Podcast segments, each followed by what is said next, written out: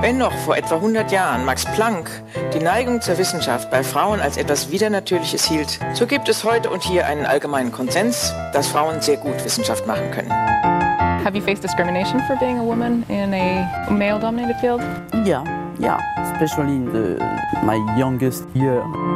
The biochemist had been speaking at the World Conference of Science Journalists in Seoul when he reportedly remarked Three things happen when they're in the lab you fall in love with them, they fall in love with you, and when you criticize them, they cry. Meine persönliche Ansicht ist, dass es Frauen bei gleicher Eignung häufig schwerer haben, dass aber das Verhalten von zum Beispiel Vorgesetzten oft nur mittelbar etwas zu tun hat, während vieles natur- und traditionsbedingt ist. Herzlich willkommen bei Labor F, Folge 17. Ich bin Philipp. Und ich bin Juni. Willkommen im Oktober, beziehungsweise kommt dann im November raus. November dann. Aufnahme ja, im Oktober. Jetzt in weiser Voraussicht haben wir schon mal ein Wochenende voraufgenommen, weil du nächstes ja. Wochenende nicht da bist. Aber das Essen aus Köln, weil ich mhm. habe WLAN. Uh. Sehr schön. Hat es gut funktioniert? War es das WLAN? Ja, also war reibungslos. Ist ja nicht immer reibungslos, so ein Vorgang. Nee. Also es hat jetzt ja über einen Monat gedauert auch. Aber jetzt funktioniert es gut. Also Hervorragend. Ich bin zuversichtlich, dass es auch weiter gut funktioniert. Muss, aber es musste keine Kabel oder sowas verlegt werden noch, ne? Naja, theoretisch schon. Also der Techniker meinte, ja, das, das Kabel ist halt kaputt. Aber der, der unter mir wohnt, hat auch noch gutes WLAN oder eine gute DSL-Verbindung und die, das Kabel sollte weiter unten kaputt sein, laut seiner Prognose. Und meine Vormieterin hat ja auch funktionierendes WLAN, also oder Internet. Es ist eigentlich kaputt, aber es funktioniert gerade noch so. Ja. Sehr gut. Keine Ahnung. Ich Lass Mal es gucken, einfach. Mal gucken, wie stabil das wird. Sehr schön. Dann hast du was Aktuelles? Mhm. Aber ich war, also, ich weiß ja, wir haben gar nicht abgesprochen dieses, dieses Mal, wen, wen wir vorstellen, oder kann das sein? Hatte ich nicht gesagt, wenn ich, zumindest welche. Weiß ich nicht. Ähm, okay, hoffen wir, dass es nicht. Ich glaube nicht, dass wir die gleiche wird. Person haben, aber du hast mir einen Artikel geschickt. Ja. Und den habe ich auch gesehen und den hat mir auch noch eine andere Person geschickt. Mhm. Ähm, weil, äh, und der Artikel gegenüber einer Person, eine Physikerin. Meinen wir jetzt den gleichen Artikel? Ja. Wann habe ich dir den geschickt? Weiß ich nicht, der saß hier in der Uni. Also es war okay. jetzt noch. Naja, auf jeden Erzähl Fall. Hm? Erzähl einfach mal. Genau, und zwar ging es um Jess Wade, die du nicht vorstellen wirst heute.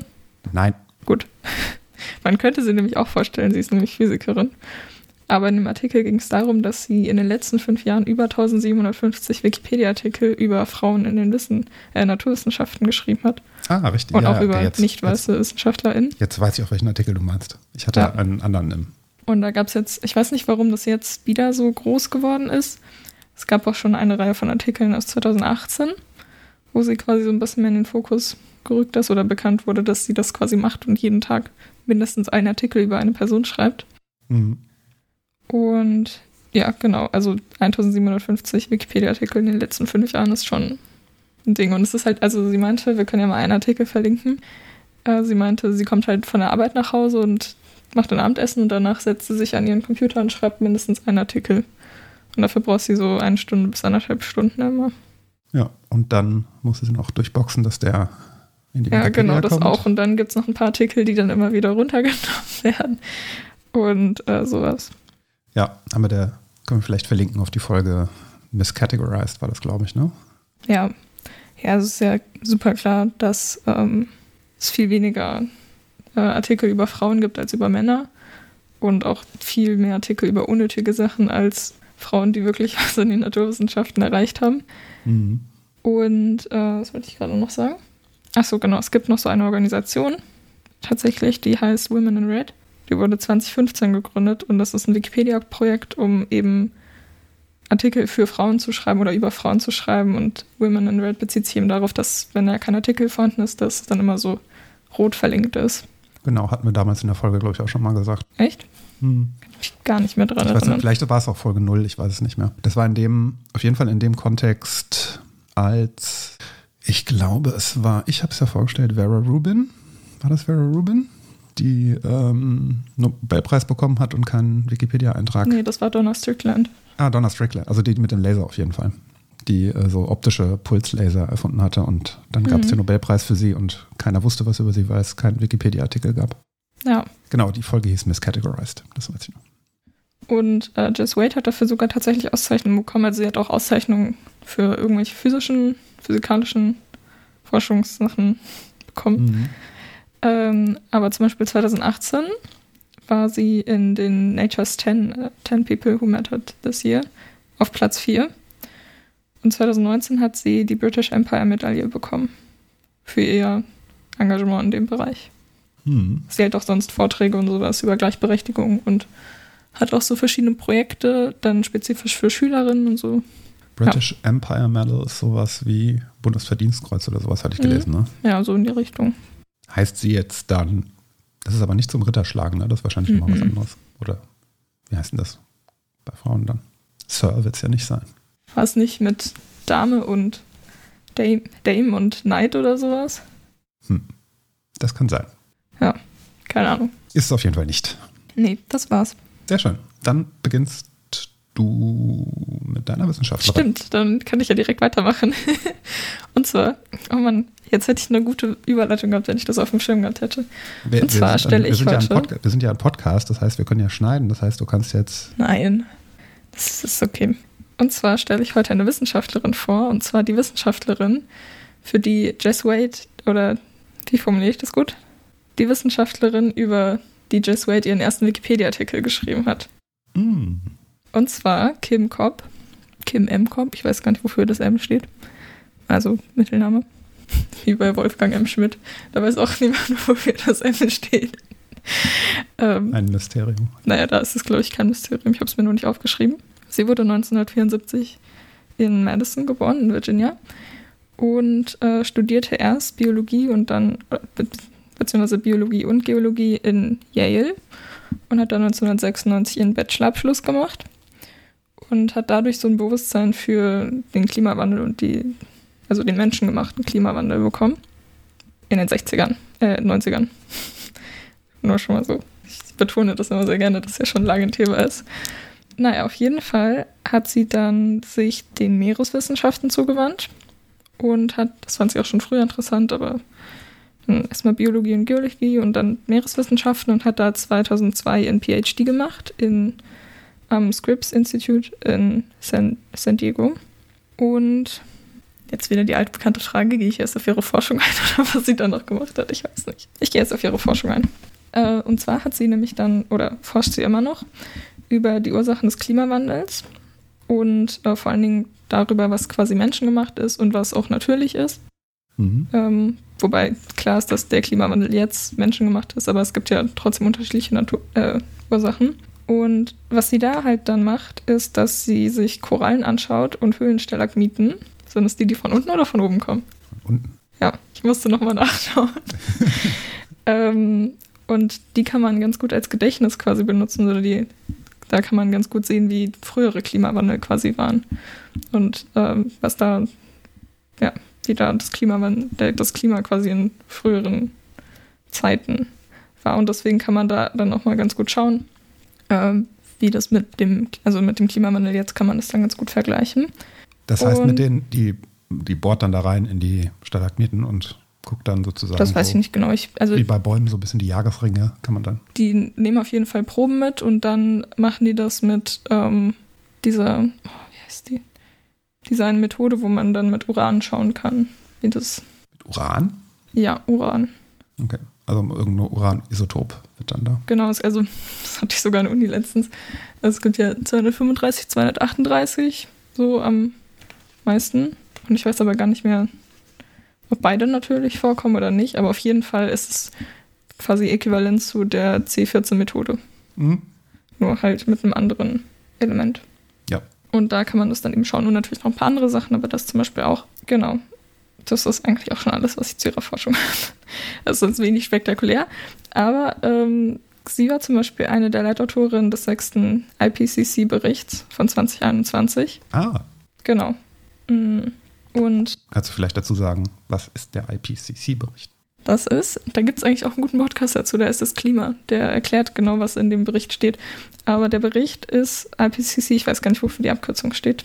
Ähm, Ich weiß es auch nicht. Aber das ist auf jeden Fall so eine Art Klimabericht, dass man eben schaut, okay, was ist der Stand und was passiert und was müsste man machen, um das zu verhindern oder nicht. Also so verschiedene Szenarien quasi. Ja, so der neueste Wissenschaft, der neueste Wissenschaftsstand zum Klima auf der Erde. Mhm. Wonach sich ja auch, glaube ich, ein paar, weiß gar nicht, ob die Pariser sich danach, Pariser Konferenzbeschlüsse, was auch immer, Klimaabkommen?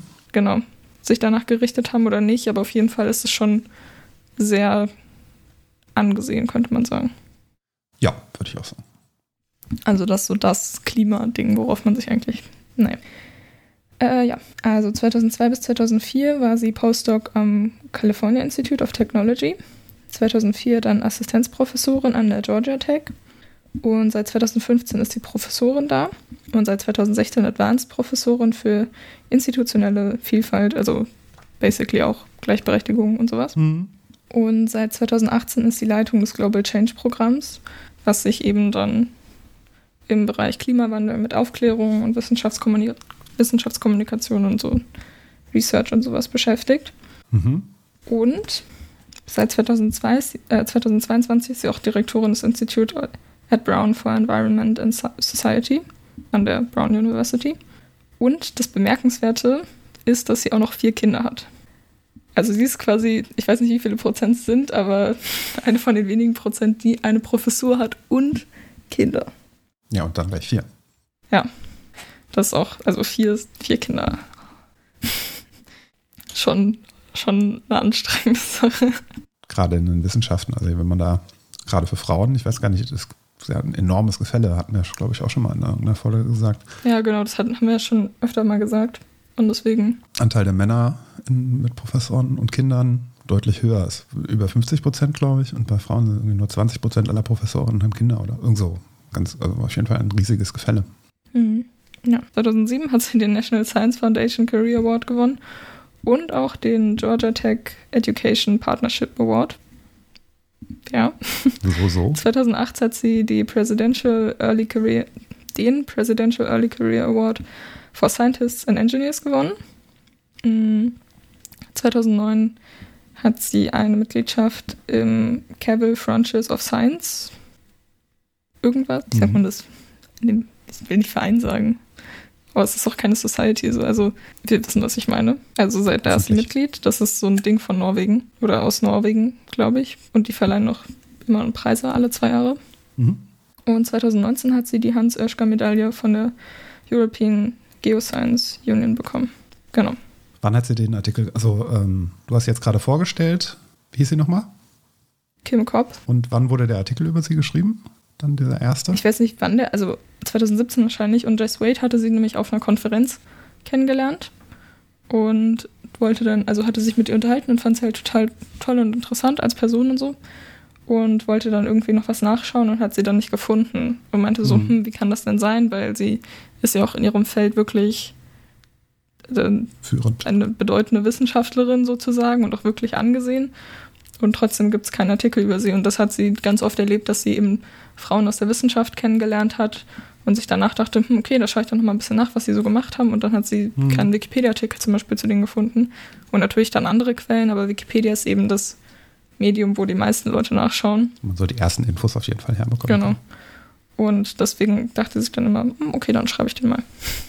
Genau, also kurzes Thema. Aber also an sich gibt es halt nicht so viel jetzt zu ihrer Forschung. So, ich kann halt nur sagen, was sie macht. Aber Man findet keine Details. ja, sie sammelt Daten und wertet sie aus. Und dann sagt sie, dass wir alle am Arsch sind. In Stalagmiten sammeln sie die. Und in, was war das andere noch? Korallen. In Korallen. Genau. Aber das ist eigentlich schon cool. Also so Meeresforscherin oder Meeresforscher zu sein, ist schon eine richtig nice Sache, weil das so ein Feld ist. Also so zum Beispiel jetzt, wenn ich irgendwie Mikrobiologie mache oder sowas, dann steht man halt die ganze Zeit im Labor. Mhm. Und wenn man so Meeresforscherin ist oder keine Ahnung, auch so in der Arktis irgendwie unterwegs, Ja. dann ist, dann hat man schon immer so coole Expeditionen noch mit dabei. Wobei ich auch nicht weiß, wie oft man sowas dann macht, ob man dann. naja, nicht, vielleicht nicht so super oft, aber sie war auf jeden Fall schon, ich weiß nicht, wo sie war, aber auf jeden Fall im südlichen Erdteil war sie schon noch viel unterwegs. So, Mhm. ich glaube auch so ein bisschen Richtung Mexiko und so. Hat sich da und das ist natürlich schon nice. Also, man, man muss auch Bock drauf haben, so.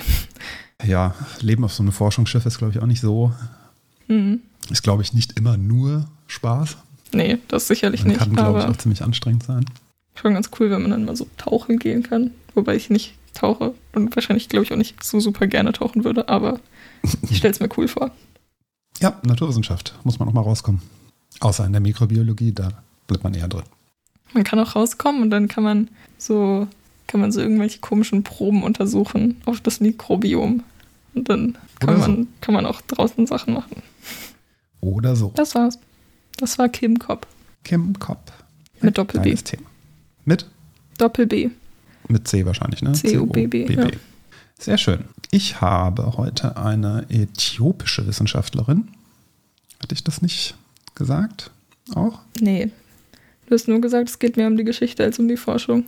Mm, Ja, oder so ein bisschen mehr um. Ich habe zur Forschung leider auch nicht so besonders viel gefunden, außer jetzt die Überschriften, die man dazu findet. Also wie, was sie da genau gemacht hat, findet man nicht. Sondern, äh, also ähm, sie heißt Segenet Kilemu oder Kal Kalemu, eine äthiopische Wissenschaftlerin. Warum gerade Äthiopien jetzt gerade? Es gibt tatsächlich einen aktuellen Anlass.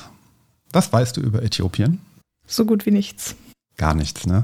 Kriegt man auch relativ wenig mit aktuell. Vor allem, das hat mich auch äh, ein bisschen geärgert, sagen wir es mal so, weil ich dann versucht habe, irgendwas darüber rauszufinden, was da gerade passiert. Da ist nämlich äh, im Moment Bürgerkrieg und man findet sehr, sehr wenig dazu insgesamt. Also ähm, wird auch äh, von Menschenrechtsorganisationen kritisiert, dass das sehr wenig Berichterstattung bekommt. Also wenn man jetzt nur die, ich, einfach so ein paar Überschriften ähm, von Human Rights Watch war das im April. Ethnische Säuberung in West-Tigray. Zwei Arte-Beiträge. Chronik eines Massakers. Tigray, die Region des Hungers. Wegen des Bürgerkriegs vom Rest Äthiopien abgeschnitten. Irgendeinen Tagesschau- oder ARD-Beitrag findet man so ab Seite 3 bis 4. Und der geht dann über Tourismus in Äthiopien. Ähm, also das war die Google-Videosuche. Und bei der News-Suche findet man auch vom von der Pforzheimer Zeitung einen Beitrag, vom Ludwigsburger Zeitung einen Beitrag, dann auch mal von der SZ, überschrieben 13 Millionen Menschen in Äthiopien brauchen humanitäre Hilfe. Oder vom Spiegel, wir werden Zeugen eines Genozids. Und von der Tagesschau dann tatsächlich auch einen Online-Beitrag, Sterben unter Ausschluss der Öffentlichkeit, der ist jetzt aber auch schon zwei Wochen her. Das heißt, man kann tatsächlich sagen, da passiert offensichtlich gerade was sehr Schlimmes. Man kriegt aber hier davon relativ wenig mit. Deswegen vielleicht ein bisschen Aufklärungsarbeit, weil man dann vielleicht auch ein bisschen besser verstehen kann, unter welchen Bedingungen ist sie denn aufgewachsen in diesem Land und was passiert da gerade. Also Äthiopien ist ein Land, das äh, liegt im Osten, Nordosten von,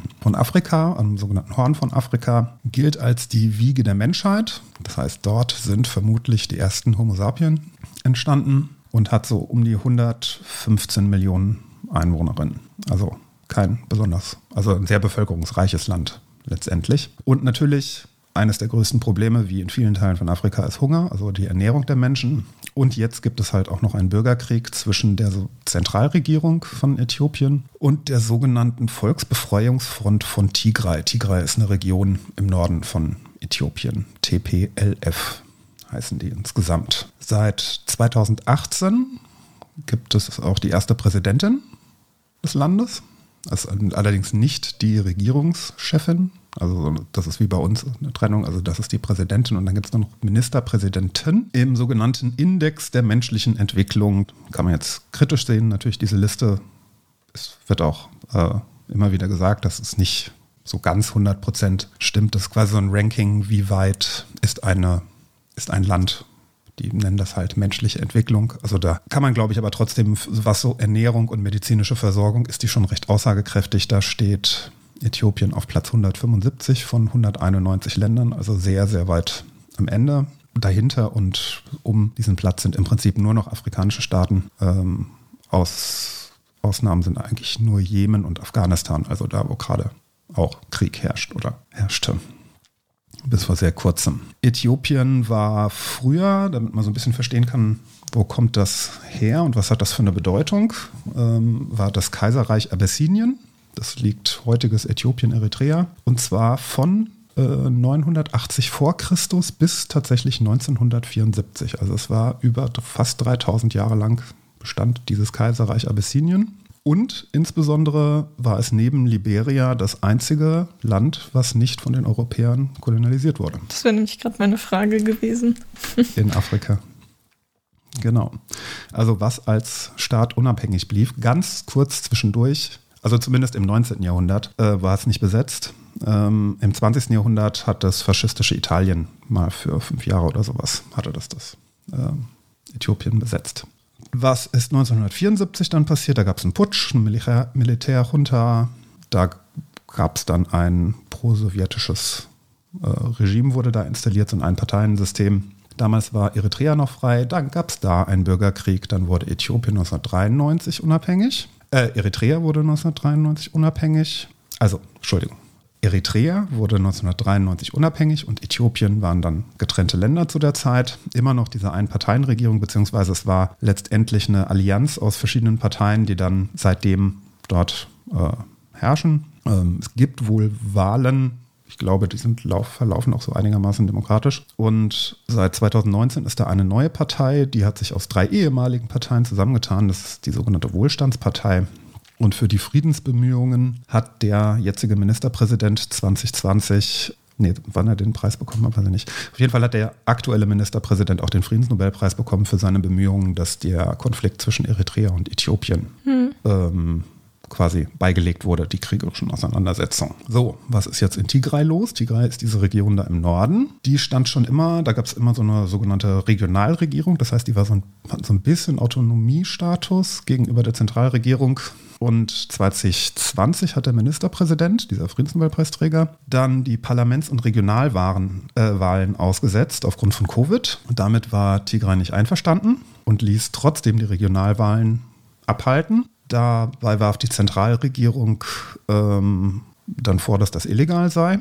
Und dann kam es tatsächlich zum Bürgerkrieg, der sogenannte Zweite Äthiopische Bürgerkrieg, der ziemlich blutig verläuft insgesamt. Ähm, insbesondere seit 2021 gibt es eine Lebensmittelblockade der Zentralregierung ähm, für Tigray. Das heißt, er versucht tatsächlich, da versucht die Zentralregierung, die Region auszuhungern. Das ist die Regierung unter einem Friedensnobelpreisträger. Das heißt, da wird Hunger wird als Kriegsmittel eingesetzt dort. Es werden Bewässerungssysteme zerstört, es ist verboten, Saatgut auszubringen und insgesamt sind zweieinhalb Millionen Menschen von Hunger bedroht. Nahrungsmangel für fast 10 Millionen Menschen. Regierung verweigert der UNO den Zugang. Ärzte ohne Grenzen soll, sollte die Versorgung einstellen. Und dann gab es Anfang 1900, äh, Anfang 2022 gab es einen Waffenstillstand. Der wurde dann gebrochen. Von welcher Seite weiß man nicht so genau. August 2022 gingen die Kämpfe wieder los. Diesmal ist auch Eritrea mit dabei. Die unterstützt die Zentralregierung von Äthiopien. Dort herrscht eine Art Diktator, der unter anderem auch Kinder in die Armee einzieht. Und aktuell sind Bestrebungen für Friedensverhandlungen. Termine angesetzt. Der letzte geplante war am 24. Oktober. Was dabei rausgekommen ist, man findet nichts darüber. Keine, keine Berichte, keine Nachrichten. Also man weiß einfach nicht, was da jetzt weiter passiert. Es wurde nicht darüber berichtet.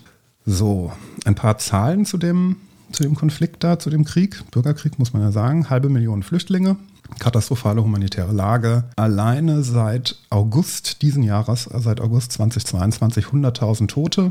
Insgesamt fast eine halbe Million Tote, sowohl aufgrund von Hunger als auch medizinische Versorgung und so weiter. Beobachter sagen, das wären Zustände wie im Ersten Weltkrieg. Das heißt, da kämpfen einfach wirklich tausende Menschen, stürmen aufeinander los und schießen sich gegenseitig um. Extrem hohe Verlustquoten. 40, wohl 40 Prozent der, äh, der, der Kämpfer ähm, sterben dabei. Und gerade weil eben auch das Interesse der Öffentlichkeit so gering ist, beziehungsweise weil gar nicht darüber berichtet wird, kommt es da auch immer wieder von beiden Seiten zu äh, Kriegsverbrechen. Also ein Experte vom International Crisis Group sagt, das Interesse der Weltöffentlichkeit an den kritischen Fragen ist gering.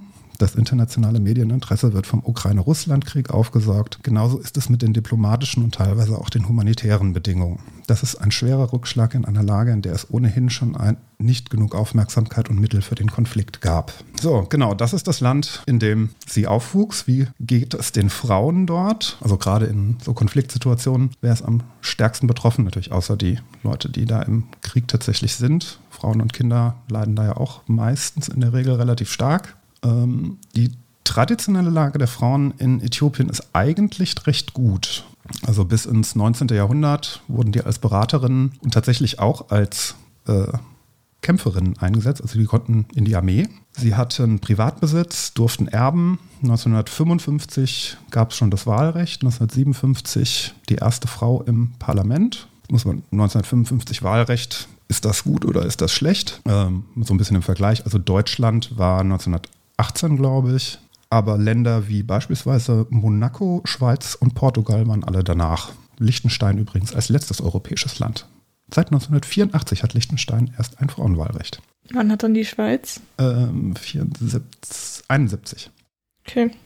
Ja, Ausnahme natürlich Vatikan.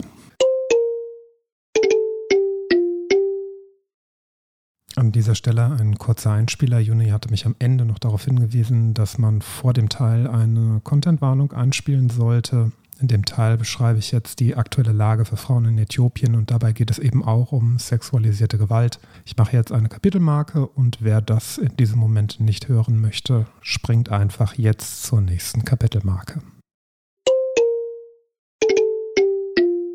Ähm, was sind die Probleme in dem Land? Natürlich einmal der Hunger und unter Frauen insbesondere auch HIV ein großes Problem. Ähm, Glaube ich, doppelt so hohe Quote wie bei Männern, 1,3 Prozent. Sexuelle Gewalt gegen Frauen ist extrem hoch. Das sind jetzt Umfragen von 2005. 59 Prozent aller Frauen geben an, Opfer von sexueller Gewalt gewesen zu sein. Liegt daran, dass immer noch Vergewaltigung nur außerhalb der Ehe stattfinden kann, also nach dem Strafgesetzbuch. Und dann kommt noch ein besonders schweres Thema oder ein besonders harter Punkt hinzu. Ich weiß nicht, ob man hier so eine Triggerwarnung machen muss. Aber die Zahl hat mich dann doch extrem schockiert, denn ähm, es gibt eine Praxis im Norden von Afrika, meistens Nordostafrika, sogenannte weibliche Genitalverstümmelung. Ich weiß nicht, ob du davon schon mal gehört hast. Klar, also unironisch, wirklich, ja.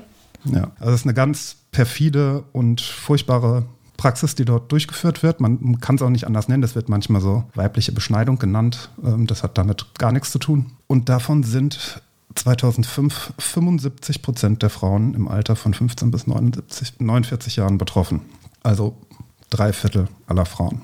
Wer sich darüber näher informieren möchte, gibt, in Deutschland gibt es die Target e.V. Ähm, von Rüdiger Neberg, damals gegründet, das ist eine Hilfsorganisation. Da kann man sich ganz gut drüber informieren. Okay, harter Einstieg. Ja. Aber dann bekommt man zumindest so ein bisschen einen Einblick darüber, in welchem Land sie aufgewachsen ist und was so die Bedingungen waren, unter denen sie das erreicht hat, was sie jetzt dann am Ende erreicht hat. Also Segenet Kelemu ist eine sogenannte Phytopathologin. Das heißt, sie beschäftigt sich mit Krankheiten bei Pflanzen. Ähm, mhm. Sie ist 1956 in einem kleinen Dorf geboren, also nicht in einer Großstadt, in der Provinz Gotcham in Westäthiopien. War ein einfaches Leben, Landwirtschaft. Sie musste auch mithelfen dort, musste Wasser holen, verkaufte Ware auf dem Markt, hat Feuerholz gesammelt. Sie sagt allerdings, ihre Kindheit wäre eher sorglos gewesen. Also war nicht, war wohl keine dramatische humanitäre Lage da. Sie besuchte auch die Dorfschule und die Lehrkräfte erkannten dort auch ihr Potenzial, förderten sie. Ähm, sie sagt selbst von sich, sie war immer sehr neugierig und temperamentvoll. Das brachte ihr in der Schule in der Regel Probleme ein. Prügelstrafe war da, ist vielleicht immer noch, weiß ich nicht, ähm, an der Regel. Insbesondere, weil es Frauen eigentlich nicht traditionell vorgesehen war, aufmüpfig zu sein oder ein bisschen temperamentvoller zu sein. Frauen sollten in der Regel nicht rennen, sollten nur sprechen, wenn sie selbst angesprochen werden und sowas. Und daran hielt sie sich nicht so wirklich, sondern sie wollte lieber Fußball spielen mit den äh, Jungs und auf Bäume klettern. Vielleicht von Vorteil für sie, weiß man nicht so genau, führte unter anderem auch dazu, dass die Männer oder Jungen in dem Alter, wahrscheinlich noch im Jugendalter, nicht so besonders an, ihrer, an einer Heirat mit ihr interessiert waren. Also da gab es viel noch dieses arrangierte Hochzeiten ähm, oder arrangierte Ehen und die mussten sich dann, be bewarben sich dann immer um die Frauen. Und da waren sie nicht so sehr an ihr interessiert. Und außerdem war sie sehr, sehr, einfach sehr, sehr, sehr, sehr gut in der Schule, sodass sie sich viel erlauben konnte, was sich andere nicht wirklich erlauben konnten, also andere Frauen. Mhm. Genau ihre Erfahrungen ähm, quasi mit der Landwirtschaft und den Herausforderungen dort, also die sehr harte Arbeit, im Prinzip nur um sich selbst zu ernähren. Ähm, die beeinflussten dann auch die Richtung, in die sie gehen wollte. Das heißt, sie wollte versuchen, diese Situation zu verbessern durch Optimierung, sodass man eben äh, nicht seinen gesamten Lebens seine gesamte Lebenszeit dadurch mit bestreiten musste, einfach nur zu überleben, sondern das tatsächlich auch besser zu machen. Und dann ging sie 1974 an die äh, Universität in Addis Ababa, das ist die Hauptstadt, und studierte dort Botanik. Als erstes Mädchen aus der Region, aus der sie kam, überhaupt ging sie an die Universität und sie war damals eine von fünf Frauen von insgesamt 200 Studierenden an der ganzen Universität. Hatte dann 1979 hat ihren Bachelor gemacht als Jahrgangsbester und ging dann in die USA und machte einen Master in Botanik und Genetik an der Montana State University. Dort war sie erneut Außenseiterin, also in Äthiopien, weil sie eine Frau unter sehr vielen Männern war. Dort sagt sie dann selbst, war sie erneut eine Außenseiterin, dort, denn dort war sie teilweise die einzige Schwarze, die in den Kursen dort äh, saß. Und 1985 machte sie dann ihren Abschluss, also ihren Master, über die, äh, sie untersuchte die Widerstandsfähigkeit von äthiopischer Gerste gegen ein, äh, gegen die Blattfleckenkrankheit. Das ist bei der wohl ein Pilzbefall von einem besonderen Pilz. Das ist das, was man an seinen Pflanzen zu Hause auch gelegentlich beobachtet, wenn die Blätter dann so Flecken bekommen an einigen Stellen. Meinen Pflanzen geht sehr gut. Also das kann sein, dass die dann von einem Pilz befallen sind. Es gibt auch mhm. noch andere Ursachen für die Blattfleckenkrankheit. Sie wechselte danach an die Kansas State University, Promotion dort in Botanik und Molekularbiologie und unter diese, untersuchte dabei die Gene eines Bakteriens, was für die Blattfleckenkrankheit bei Efeu verantwortlich war also untersuchte das genetisch. Efeu ist aber, glaube ich, eine Pflanze, die man nicht haben sollte, weil die, glaube ich, sehr viele Probleme immer macht. Also so. Hm. Ja. Ich weiß noch nicht, wird Efeu bei dem, warum sie sich mit einer Gerste beschäftigt, ist ja klar, weil das ein Getreide ist. Mhm. Hat Efeu einen Nutzwert oder ist das nur schön? Also hat bestimmt für irgendwas. Ich kenne nur giftigen Efeu. Das hat eher keinen Nutzwert, aber es gibt auch noch so also es gibt auch noch so klassische Efeu-Pflanzen für zu Hause. Ja. Äh, die man äh, öfters mal sieht. Nicht zu verwechseln mit der Efeutute. Äh, aber die, sind, die haben auch immer ein paar Schädlingsprobleme. Also die sind da anfällig für. Also vielleicht hat sie sich einfach dafür interessiert, wie man Efeu weniger schädlingsanfällig machen kann, wenn das ja, jetzt so Efeu-übergreifend quasi. Wahrscheinlich. Ich weiß nicht genau, warum gerade mit Efeu, vielleicht, weil es einfach nicht geklärt war zu dem Zeitpunkt und wenn man mhm, einfach ja. aus wissenschaftlichem Interesse, könnte man ja auch dann auf Sachen, manche andere Sachen einfach übertragen. 1989 bis 92 ging sie dann an die Cornell University, hat dann Postdoc gemacht über molekulare Faktoren der Pathogenese. Pathogenese ist der Verlauf von Krankheiten bei, äh, ja, in dem Fall dann Pflanzen. Sie hat sich mit Pflanzen beschäftigt und war dann ab 1992 am Centro Internacional de Agricultura Tropical in Kolumbien ein Agrarforschungszentrum, Zusammenschluss sehr vieler Mitglieder, sowohl aus Industrienationen als auch äh, viele Länder des globalen Südens, also auch Afrika von NGOs. Und das Ziel dieses Zentrums war die Bekämpfung der Nahrungsmittelknappheit in den tropischen und subtropischen Ländern durch Forschung und Investitionen in neue hochproduktive Pflanzensorten und verbesserte Nutztierhaltung. Ja, sie forschte zu Strategien zur Bekämpfung von äh, Pflanzenkrankheiten insbesondere. Und zwar nicht nur wie man die auf eine Weise bekämpfen kann, sondern ganz unterschiedlich. Also alle Möglichkeiten, wie man solche Sachen bekämpfen kann, sei das gentechnisch, sei das durch Pestizide, sei das durch alle Varianten durch. Ähm, die ganze Zeit wollte sie aber eigentlich auch schon wieder nach Afrika zurück, um dort was zu bewirken. Und das machte sie dann auch ab 2007. Ging sie nach Nairobi an das International Livestock Research Institute und war dort die Leiterin des Programms Biosciences Eastern and Central Africa. Und das baute sie tatsächlich maßgeblich aus. Also das ist quasi ihr Lebenswerk, dieses äh, Ding aufzubauen. Sie erhöhte die Kapazitäten, die äh, Mittel, das Personal, äh, baute Forschungsstätten auf und so weiter und so fort. 2013 war sie auch kurzzeitig Vizepräsidentin der Alliance for Green Revolution in Africa. Das ist eine ähm, Allianz-Stiftung, äh, gegründet von der Bill and Melinda Gates Stiftung, ist relativ umstritten, weil da auch ganz viele westliche Konzerne mitmischen. Monsanto, BASF, Bayer. Hm. Und die Kritik ist hauptsächlich an diesem äh, Programm auch, dass es viele afrikanische Länder in eine Abhängigkeit bringt. Also Abhängigkeit von chemischen Düngern, so Hybrid-Saatgut und so weiter. Ähm, ab 2013 ist sie die Leiterin des International Center for Insect Physiology and Ecology, Okay, hier hat er mir gerade die Autokorrektur, irgendwas Englisches ins Deutsche gemacht. Sehr gut. Mm, Leiterin des International Center for, for Insect Physiology and Ecology. Ecology, wahrscheinlich. In Nairobi. Also sie beschäftigt sich dann vermehrt jetzt auch mit Insekten oder ist dort die Leiterin des Instituts, weil in, ähm, in Afrika, ich weiß gar nicht, wie die Zahlen für, für Europa sind, also für hier, werden tatsächlich 80 Prozent aller Bestäubungen von Pflanzen oder auch Nutzpflanzen ähm, erfolgen durch Bienen beispielsweise. Ich glaube, ich weiß gar nicht, ob es in Deutschland vergleichsweise hoch ist. Keine Ahnung. Genau, das heißt, sich mit den Insekten zu beschäftigen und was für Auswirkungen haben beispielsweise Pestizide auf die, ist natürlich ein wichtiger Punkt. Mittlerweile hat dieses Center 400 Mitarbeiterinnen, jährlich 60 Doktorandinnen, operiert in 30 verschiedenen afrikanischen Ländern. Und nebenbei heiratete sie auch noch irgendwann einen Niederländer und hat mit dem eine Tochter. Was für Preise hat sie gewonnen? Der erste größere Preis, den man so findet, ist der Freundschaftspreis der Volksrepublik China 2006. Das ist die höchste Auszeichnung für ausländische Wissenschaftlerinnen.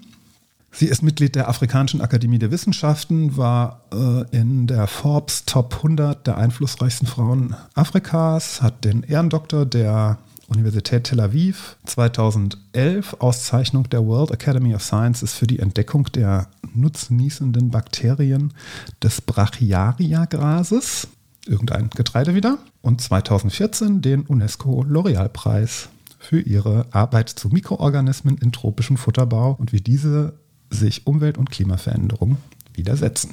Genau, das war Segenet Kelemu. Wie bist du auf sie gekommen? Ähm, ja, weil ich, ich hatte, wollte eigentlich nach, hatte ich geguckt, was passiert da gerade bei diesem Bürgerkrieg und dann dachte ich mir, naja, warum nicht? Kann ich mal gucken, vielleicht gibt es ja äthiopische Wissenschaftlerinnen, die man auch vorstellen könnte und da war sie eine und es gab noch eine zweite, ähm, zu der gibt es aber keinen Wikipedia-Artikel, nicht mal auf Deutsch, nicht auf Englisch. Den Namen habe ich mir jetzt nicht rausnotiert, hatte ich kurz überlegt, ob ich das kombiniere, aber es ist ja am Ende dann doch relativ viel geworden. Deswegen. Ähm, zu der gibt es aber ein Interview im Tagesspiegel, ich kann gerade mal gucken. Genau, das ist eine hatte ich noch gefunden, das ist eine Humanphysiologin, die erste Professorin Äthiopiens tatsächlich. Ich glaube, ich glaub, das hattest du geschrieben. Genau, und Mit, das ist. Ob Humanphysiologie. Ja, das hattest du. Ja, dazu ja, habe ich sehr, sehr wenig gefunden, außer einen Beitrag im Tagesspiegel. Deswegen. Yalemetsehai Mekonnen. So heißt sie. Also, das ist die erste Professorin Äthiopiens. Gibt es auch im Tagesspiegel gibt es einen Bericht. Und ich hatte, glaube ich, noch von irgendeiner Universität Heidelberg, da war sie kurzzeitig. Gab es auch noch was. Aber zu ihrer Forschung war da relativ wenig, deswegen habe ich Mhm. jetzt Segenet Kelemu vorgestellt. Genau. Ja, immer. Ich habe auch zwischendurch überlegt, ob wir noch ein Content Warning irgendwie. Ich mache einfach an der Stelle mal so einen Kapitelmarker rein. Alles klar. Haben wir sonst noch was? Natürlich. Wir haben noch, noch ein University Update. Mir fallen in letzter Zeit so viele gute Namen ein. Ich habe auch letztens, als ich in der Chemievorlesung dachte ich mir, wenn ich ein Modelabel gründe, dann nenne ich das Uniform. Natürlich. Und ähm, noch eine andere Idee, die nichts mit meinem Namen zu tun hat, aber das hatte ich letztens, als ich den Podcast angehört habe für die Shownotes. Man könnte einen Podcast machen, der heißt das letzte Wort. Und das Thema ist relativ offen, also es kann theoretisch, der Titel wird ja bestimmt ja kein, unbedingt, kein Thema unbedingt. Mhm. Und dann macht man die, die Titel, äh, den, den Folgentitel macht man immer das letzte Wort, was gesagt wurde. Tschüss. Ja, halt vielleicht ist dann ausgeschlossen oder sowas. Aber ich fand es gut. Also, falls jemand jetzt einen Podcast macht, der das letzte Wort heißt, dann würde ich gerne eingeladen werden. Einmal Dankeschön. Ja. Wird bestimmt kommen. Ja. Jetzt ist gerade Krankenwagen oder Feuer, das auch immer. Martinshorn. Bei dir oder bei mir? Bei mir. Aber jetzt wieder weg. Ja, ich habe es nur leiser gehört. Äh, ja, und zwar kleines Update. Eigentlich gibt es gar nicht so viel. Auf jeden Fall ist jetzt ein bisschen anspruchsvoller geworden. Mehr oder weniger. Ich habe übrigens noch eine Korrektur zum letzten Mal. Bei den Matheübungen muss man 30% der Punkte haben. Man muss nicht 30% abgeben, sondern man muss 30% richtig haben. Um zur Klausur zugelassen zu werden. Ja, und man Mhm. darf in der Matheübung darf man auch nicht fehlen. Mhm. Matheübung ist auch immer sehr lustig. Es war sehr chaotisch, aber wir haben es hinbekommen. Mhm. Ähm, und ansonsten habe ich eigentlich gar nicht so viel. Also ist jetzt ein bisschen anspruchsvoller geworden, aber jetzt immer noch nicht so, so super kompliziert. Mm, Und das Ding ist, so, ich sitze dann so in der Uni und ich habe letztens dann zwei Freunden von mir geschrieben. Ich war so, Hilfe, mein Gottkomplex wird gar nicht mehr von meinem Imposter-Syndrom in Schach gehalten. Weil ich die ganze Zeit in der Uni sitze und mir denke, ja, so schwer ist es ja jetzt aber nicht. Und so Mathe, natürlich muss man da ein bisschen aufpassen, weil an sich hat man es schon gemacht, aber es ist halt einfach irgendwie fünfmal umständlicher aufgeschrieben. Aber man kann es schon verstehen, so. Halt richtig aufgeschrieben. Ja, aber also es ist manchmal auch ein bisschen umständlich aufgeschrieben. Das stimmt. Ja, und Chemie geht auch. Aber wobei wir jetzt gerade viel Physik haben in Chemie, also was wir gemacht haben, war das Borsche Atommodell. Und da hatte ich einfach nur Glück, dass ich das schon zweimal in der Schule gemacht habe. Wie heißt denn? Ist das dann Anorganik 1 wahrscheinlich oder sowas, ne? Allgemeine Chemie ist es jetzt oder einfach. Allgemeine Chemie, ja. Also, ja. Und deswegen. So Geht das da auch so, so, durchs Periodensystem von vorne nach hinten durch, oder wie? Nee, nur so ein bisschen. Also, geht eigentlich. Okay. Er sagt jetzt nicht zu allen möglichen Sachen was, aber dann ist er so, ja, und hier im Periodensystem und da und dies und mhm. hinten jetzt auch Radioaktivität, also dann vor allen Dingen so da die Elemente dazu und sowas. Ja. Naja, und auf jeden Fall sitze ich halt die ganze Zeit da und denke mir so, hm, ja, ist schon chillig und so, so schlimm ist es ja gar nicht. Und normalerweise habe ich, also das, das ist dann einfach nicht gut, weil ich mich gar nicht mehr schlecht fühle und mich gar nicht mehr frage, was kann ich eigentlich? Und ich will auch nicht so überheblich sein. Aber ich habe dann schon gesagt, ich habe am Sonntag Podcast-Aufnahme, das ist kein Problem. Da fühle ich mich dann immer schlecht, weil ich mich unvorbereitet fühle. Aber ja, das war's. Also es gibt eigentlich nicht viel. Ich überlege gerade, ob ich irgendwas vergessen habe. Das Niveau steigt langsam. Ja. Aber ich habe ja auch wirklich noch nicht viel. Also alle anderen haben ja wirklich schon viel, aber Biochemie fängt halt erst. Ah, am, den, am Mittwoch fängt mein künstliche Intelligenzkurs an. Oh, cool. Also ja. auf jeden Fall das nächste Mal von berichten. Ja. Und, das gehört jetzt zwar nicht zur Uni, aber ich arbeite jetzt in einem Kino. Mhm. Und ich kann es nur empfehlen. Weil wenn ich vier Stunden arbeite, dann arbeite ich davon effektiv anderthalb Stunden. Und den Rest sitzt man halt rum und wartet. Ist und, Popcorn. Ja, genau. Man kann sich auch eine Mahlzeit einfach komplett sparen, weil man sich da sehr gut durchsnacken kann. Also. Ja, nur mit gesundem Zeug, ne? Ja, Popcorn ist super gesund. M, M und Mais und, und Zucker und Öl. Ja. Aber wir haben, wir haben das beste Popcorn Kölns, wurde mir gesagt. Und es kommen tatsächlich auch regelmäßig Leute, die dann einfach nur Popcorn kaufen und wieder gehen.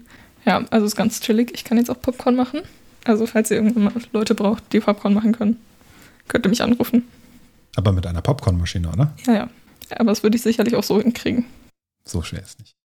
Hm. Okay, deine Chefin sollte auf jeden Fall gar nicht hören, was du gerade gesagt hast, dass du gar nicht arbeitest effektiv. Das weiß sie auch. Also wir haben, das, das ist ja nicht so, dass bei uns jede halbe Stunde ein Film anfängt oder sowas, ja, ja. sondern wir haben das immer in so Schichten quasi. Das heißt, einmal um 18.15 Uhr fangen gefühlt alle drei Filme an, also 18.15 Uhr, 18.20 Uhr und 18.30 Uhr oder sowas dann. Ja. Und dann nochmal um 21 Uhr, von, also 20.45 Uhr bis 21 Uhr. Und dazwischen hat man halt einfach irgendwie anderthalb Stunden oder zwei Stunden oder sowas, wo man dann da sitzt. Und es gibt nicht so viele Sachen, die man machen kann in der Zeit, als dass man die ganze Zeit beschäftigt ist. Also.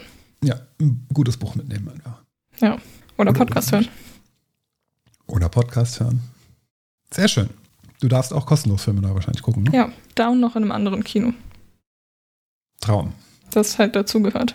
Ich war gestern auch nach der Arbeit noch in einem Film. Äh, Werde ich aber, glaube ich, nicht mehr machen, weil ich einfach immer sehr müde bin nach der Arbeit. dass ich so dann was. Aber der war nur 90 Minuten, das ging. War gut? Empfehlenswert? Ja, aber okay. Willst du sagen, wie er hieß? Achso, äh, See How They Run. Ist äh, auch neu rausgekommen jetzt. Ist so ein Whodunit-Film. Und es ist so basically, ich habe es auf Letterbox gesehen und ich fand es sehr passend. Und zwar die Wes Andersonification of Knives Out. Wobei Knives Out ja schon ziemlich auch in Richtung Wes Anderson gehen das, oder? Also ich finde, stilistisch geht er schon so ein bisschen in die naja, Richtung. Naja, Wes Anderson ist ja so Grand Budapest Hotel und sowas. Und es war schon sehr in die Richtung. Aber es war auch gleichzeitig so, also es ist auch, geht auch über Agatha Christie, aber gleichzeitig es war so ein Mix aus Grand Budapest Hotel und Mord im Orient Express quasi. Hört sich an, als wenn es mir nicht gefallen würde. Ich habe auch zwei Freunde und einer von denen findet French Dispatch richtig gut und der andere findet den richtig scheiße. Und das ist jedes Mal, wenn wir irgendwas machen, so eine Werbung, die so gar nichts damit zu tun hat. Und French Dispatch ist richtig gut. Nein, French Dispatch. Das kommt immer auf. Da habe ich auch schon geschrieben, okay, du findest den richtig blöd und du findest den wahrscheinlich ganz gut. Deswegen, ja, bin ich mal gespannt. Grand Budapest Hotel war natürlich fantastisch, aber French Dispatch war jetzt auch nicht so mein, 100% mein Fall. Ja. Na gut, dann verabschieden wir die ZuhörerInnen in den November und hören uns im Dezember wieder. Genau. Ich, ich habe die ganze Zeit das Gefühl, dass ich irgendwas vergessen habe. Aber ich glaube nicht. Glaub auch Naja. nicht. Alles klar. Dann bis zum Dezember. Tschüss. Tschüss. Das letzte Wort. Jetzt müssen wir die Folge auch Tschüss nennen. Das wäre lustig. Darfst du machen.